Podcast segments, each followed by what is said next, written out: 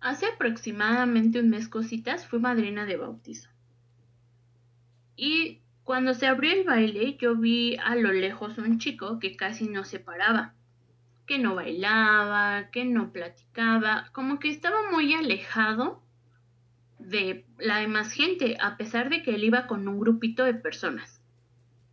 Bueno, iba transcurriendo la noche y entre que el trago, que la cerveza, que esto y que el otro, eh, pues ya todos andaban un poquito entonados y el chico pues sale de la carpa. Eh, nosotros nos dirigimos hacia él y le preguntamos qué, pues, qué pasaba. Y él nos comentaba que le gustaban los hombres y que a él le daba pena abrirse con la demás gente por el miedo a qué le van a decir, cómo lo van a mirar, si él se pone a bailar, cómo lo van a observar, porque realmente somos muy juzgadores y muchas veces no nos tentamos el corazón para ver cómo se siente la otra persona, ¿verdad? ¿Les ha pasado? Pues bueno, nosotros lo único que le dijimos al chico es, mira, no te preocupes, nosotros no somos homofóbicos, tú baila, tú diviértete, porque al final es a lo que veniste, no a estar aburrido ni estarte apartando. Y la gente siempre va a opinar, para bien o para mal, siempre va a opinar.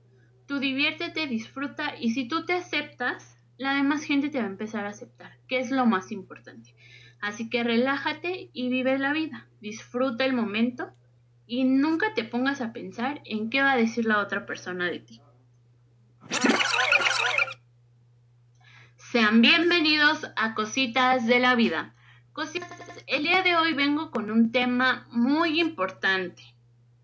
¿Cómo es que sucede la inclusión o cómo se debe dar esta inclusión dentro de los espacios educativos. Pues antes de entrar en materia, déjenme decirles que el día martes tuvimos una conferencia dentro del Centro Universitario Los Ángeles por parte de expertos y personas que pertenecían a la comunidad LGBT. ¿Alguno de ustedes de casualidad todavía no sabe qué significan estas siglas? Pues si no lo saben, déjenme decirle que es lesbianas, gays, bisexuales y transgénero. Y ahora sí, vamos a lo más importante. Comenzamos. Bueno, y dentro de esto podemos darnos cuenta que todo viene desde casa, pues esta es la primera educación que recibimos.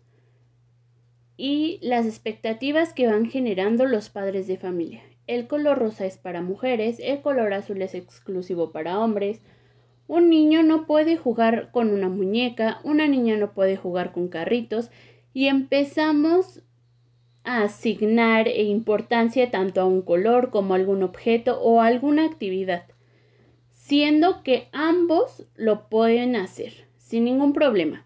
Sin embargo, como futura docente, creo que es muy importante incluir en nuestro currículum oculto como docentes este tema y mostrárselo a nuestros alumnos por diversos medios o estrategias, ya sea en una actividad, en un recurso, en alguna dinámica, para que ellos empiecen a trabajar sobre el tema y empiecen a entender que no es malo que a una mujer le guste una mujer, que a un hombre le gusten los hombres, pero también le pueda gustar una mujer, aunque en efecto es un tanto complicado este tema y sobre todo para los niños debemos de ir generando conciencia, que ellos empiecen a razonar un poco más sobre el tema y que no juzguen.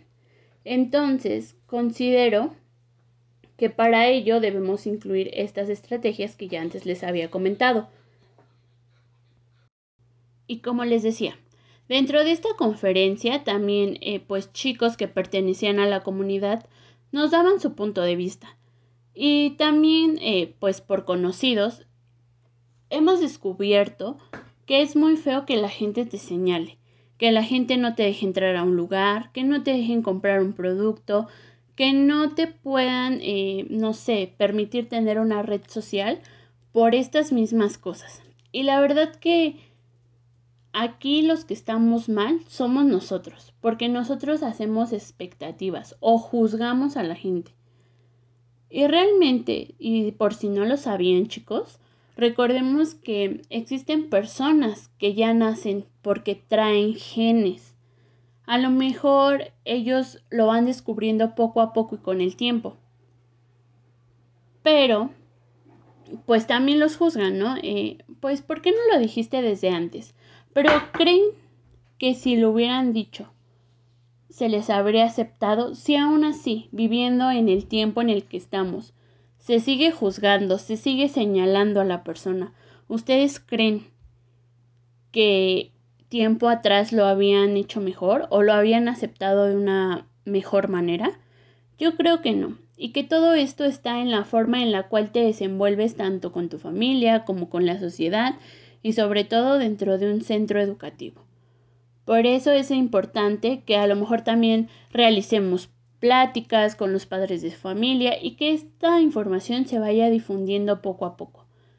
Como se los dije a un principio, la gente siempre va a juzgar, eh, sean para cosas buenas o sean cosas malas, siempre terminan juzgando.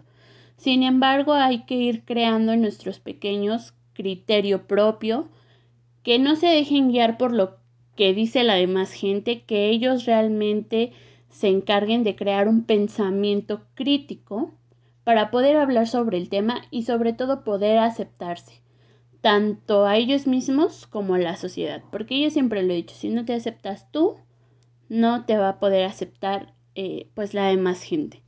Ese sería mi punto de vista al respecto. Espero que no les haya quedado ninguna duda. Nos vemos. Bye bye chicos.